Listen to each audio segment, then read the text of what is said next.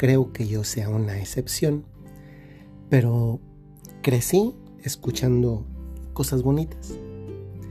Mis abuelitos me decían cuánto me querían. Mi papá y mi mamá siempre me dijeron hijo. Sí, a veces también cuando estaban enojados me decían Enrique. Y yo captaba que, que ese momento era el momento en que estaban enojados y estaban enojados porque tenían una razón para estarlo. No eran por caprichos. Pero sustancialmente crecí escuchando cosas bonitas de mis papás. Sí, también sucede en la vida que a veces escuchamos cosas que no son bonitas. Muy pocas veces, aunque también puede pasar, posiblemente también de nuestros padres. Pero a veces esas cosas que escuchamos acerca de nosotros y que son con las que crecemos, no siempre vienen del ámbito de nuestra familia. A veces vienen de, de las personas con las que compartimos el mismo salón de clases, a veces incluso de otras personas de otros salones de clases, de los lugares por donde pasamos y nos dicen tal o cual cosa. Es verdad que posiblemente en el pasado eh, había una mayor propensión a decirle cosas a los jóvenes, a los niños, eh, varones o niñas. Pero estaba en uno mismo el crecer creyéndome eso que me decían o no. Yo estuve en el karate y estuve mucho tiempo en el karate. También fui a un grupo que era como un semimilitar o semi-militarizado que se llamaba pentatlón. Y fui al karate, mm, me metí en clases de danza, cuando estaba en la preparatoria, en, el grupo de teatro, y también allí, por la convivencia que uno tiene con las personas, pues hay quien se fija más, la mayoría de las veces, en un defecto, en una limitación, en algo que te falta, y a veces comienzan a llamarte así. A veces porque eres tímido, porque no eres tan abierto, por un montón de razones. Y sí, sí, también es cierto que a veces nuestros primos o, los tíos o los abuelos, los hermanos y también en ocasiones los papás nos dicen cosas acerca de nosotros y no precisamente las cosas bonitas como lo que yo referí al inicio eh, de parte de mis papás. Es que yo de hecho, es que eh, niñez perfectas no existen, ¿eh? siempre hay algo que se puede mejorar y qué bueno porque somos humanos. Los papás no nacen creciendo, no, no, no nacen sabiendo cómo se es papá. No hay una universidad para ser papá, pero tampoco para ser hijo y tampoco para ser hermano y tampoco para un montón de cosas. Conforme vamos creciendo, puede resultar que alguien en nuestra niña se dijo en uno de nuestros defectos, de nuestras limitaciones, y comenzó a llamarnos de esa forma. Y crecimos y quizá en un grupo de amigos en otro lugar nos comenzaron a decir la misma carencia que nos iniciaron diciendo en otro ámbito. Y puede ser que además lo escuchábamos repetido en la casa y en el salón de clases y en el grupo de amigos y en el grupo de teatro o en el grupo de en el grupo de lo que sea y además creces y puede ser que tu grupo de amigas o conocidas o, el grupo de mamás en la escuela, donde están tus hijos, o, o de papás, o del trabajo, etcétera, se han pasado la vida diciéndote aquello que alguien te comenzó a decir de niño o de niño. Te voy a decir una cosa muy clara, ¿eh? Y ojalá que se te quede en la cabeza. Porque eso es de lo más importante que vas a escuchar. Sinceramente creo que, en la vida tú no eres esa enfermedad, esa ira, esa tristeza, ese miedo o ese mal carácter. Solo tienes heridas, heridas que no has sanado. Si de, niño de niña te decían, pero qué niño tan enfermizo, todo le duele.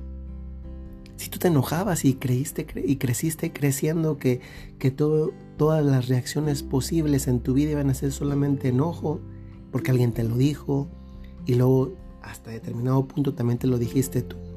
Si eres una persona más, más silenciosa, más meditativa, y pensaban o confundían eso con triste, al grado que también lo confundiste tú, o si eres una persona que a veces tiene no tanta seguridad en sí misma, lo cual pues en algunos momentos de la propia vida también se experimenta porque, porque todos tenemos incertezas, inseguridades y a veces confundimos eso con miedos. O a veces te das cuenta que sí, has tenido un mal carácter y alguien te lo dijo, alguien te lo repitió y te lo terminaste creyendo y crees que tú eres una persona incapaz de tener relaciones con otros. Pues no. A veces crecemos con eso. Y les aseguro que algunos ya se dan cuenta que en su vida han crecido con, con alguno de estos o de otros muchos eh, limitaciones que posiblemente sí tengas, y digo posiblemente porque en algunos casos solamente son impresiones de rumores que alguien dijo a otras personas, y al final, además de todo, ni siquiera estaba basada en un fundamento.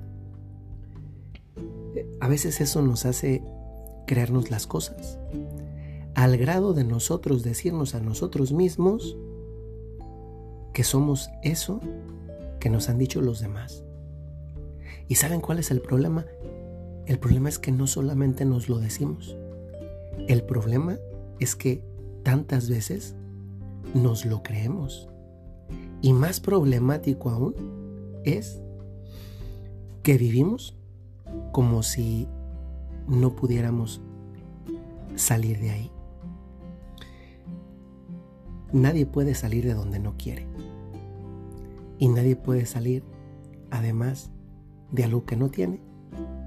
Esto nos debería ayudarnos a cuidar más lo que decimos a los demás.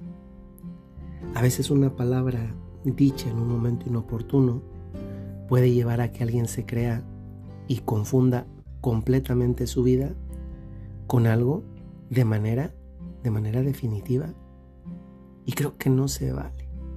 Creo que no estamos en tiempo de que las personas se infravaloren, se subestimen y luego terminen con un montón de inseguridades en la vida que simplemente les hacen incapaces para relacionarse y tantas veces también incapaces para ser felices.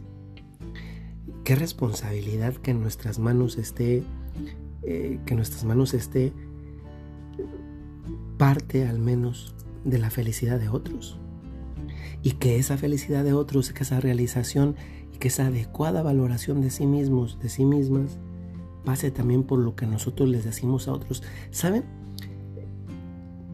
Te aseguro que a ti mismo a ti misma, independientemente de que te gusten los piropos o no, comienzas de una manera muy distinta el día cuando alguien te dice algo bonito, una cualidad que tienes, que cuando alguien te dice un defecto.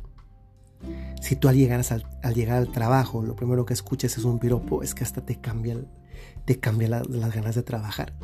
Si algo bonito, una cualidad que de verdad tengas, si tú en el desayuno con tus hijos o con tus nietos te dicen algo bonito, a, ver, abuelitas, ¿no sienten bonito cuando un nieto les dice, abuelita, qué bonita bufanda me hiciste? O qué bonito suéter me, me hiciste. Ah, eso es muy diferente a decir, por ejemplo, híjole, qué suéter tan horrible. Pero cuando piensan que me voy a poner esto ya está pasado de moda. Es muy diferente comenzar la jornada con un pensamiento bonito, sincero, que con un defecto, incluso en la eventualidad de que la persona lo tuviera. Si tú traes una herida porque alguien te dijo algo que tú te creíste, hoy te recuerdo que tú eres quien eres. Y si, no, y si no eres capaz de identificar esto que acabo de decir, mírate en el espejo. Y viéndote en el espejo es un ejercicio que es este. Recuerda que estás hecho, hecha a imagen y semejanza de Dios. Dios te hizo. Y si te hizo, te ama. Y Dios no hace cosas malas o chafas. Dios siempre hace personas perfectas. Porque estamos hechas a imagen y semejanza de Dios. Ya es tiempo de ir sanando. Y la sanación pasa por tu cabeza y después por tu corazón. Convéncete. Si te dijeron y te mintieron sobre ti, que tú no eres aquello que te dijeron. Y si tuviera alguna evidencia empírica en, virtud de que está pues basada en cierto fundamento, pues tampoco está para que te vences, ¿eh? Si tienes fuerza de voluntad y libertad, puedes cambiar. Así es de que ánimo y adelante. Y a cuidar lo que le decimos a otros. Si tienes un talento, si tienes una cualidad, tienes una misión, a vivirla. Que tengan muy buen día, tarde o noche, según el momento en el que escuchen este podcast.